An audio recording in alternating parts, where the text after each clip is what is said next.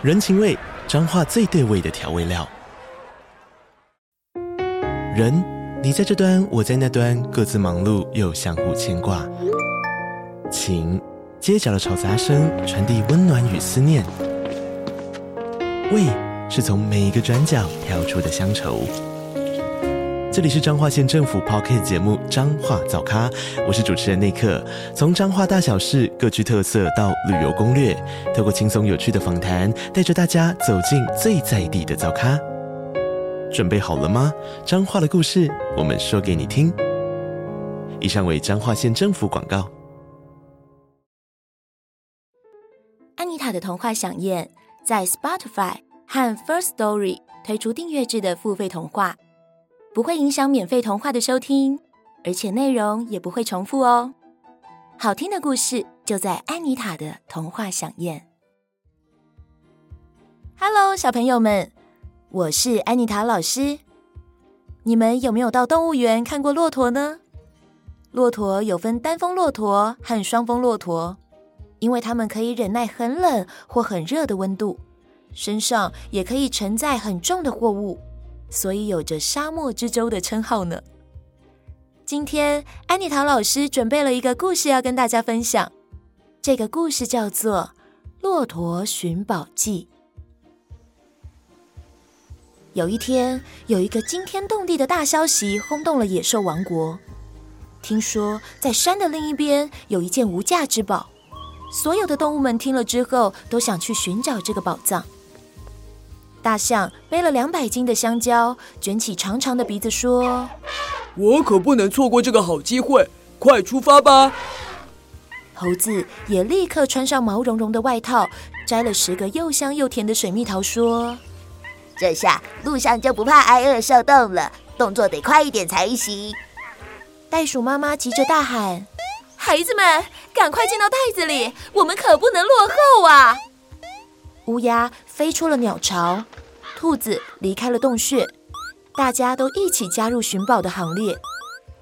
每个动物都呼朋引伴的开心出发。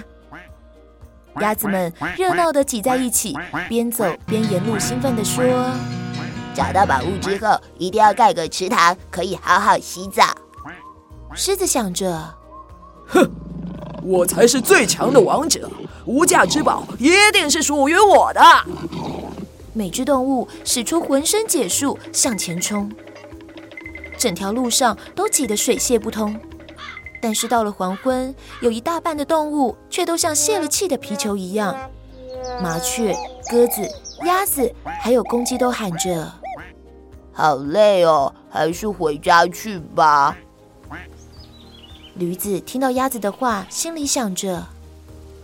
说的也是，怎么可能会有宝藏呢？我还是回家好好睡个觉吧。到了第二天清晨，牛也蹲下来不走了。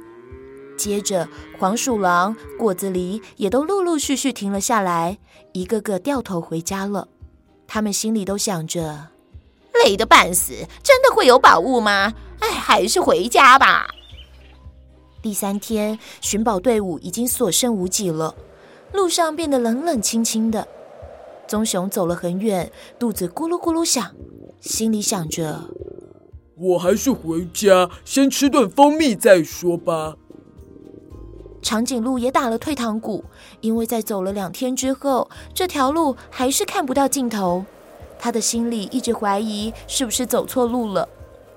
而大象、狮子、老虎、猴子也都转身往回走，大家的心里就只有一个想法：真不应该随便相信这种奇怪的消息，真是自讨苦吃。现在这条寻宝的路上，竟然只剩下一只骆驼继续赶路。骆驼看到一个又一个好朋友掉头回家，但是他心里还是不灰心，一直给自己加油打气。他一直告诉自己，勤奋努力是有希望的。如果真的能找到宝物，对大家也都有好处啊。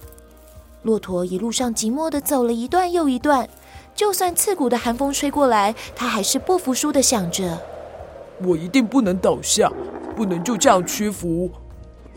鼓足勇气的骆驼看到前方出现有名的热风洞，虽然说是洞，却有好几公里长。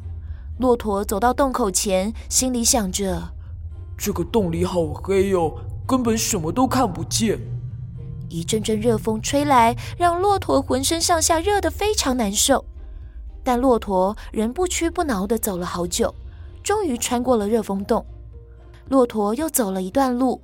前方突然迎面吹来阵阵的青草香与花香，眼前出现的大草坪好像铺上羊毛一样，又软又绿。而草坪后方则是一大片花园，花园中还有一个清澈的大湖。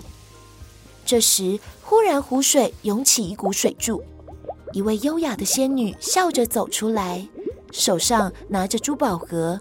并且从里面取出一串漂亮的珍珠，说：“真是辛苦你了，这是你应得的。”骆驼大吃一惊地说：“不，我已经有铃铛了，这件装饰品我根本用不上。”仙女点点头，笑着说：“那这些宝石、水晶或钻石，你可以挑一件回去，奖励你在沙漠。”帮助人们载货的辛劳，骆驼又拒绝的说：“不不不，我在沙漠里赶路，也常常得到大家的帮助啊。”仙女觉得骆驼真是善良又可爱，便问：“那你究竟想要寻找什么宝物呢？”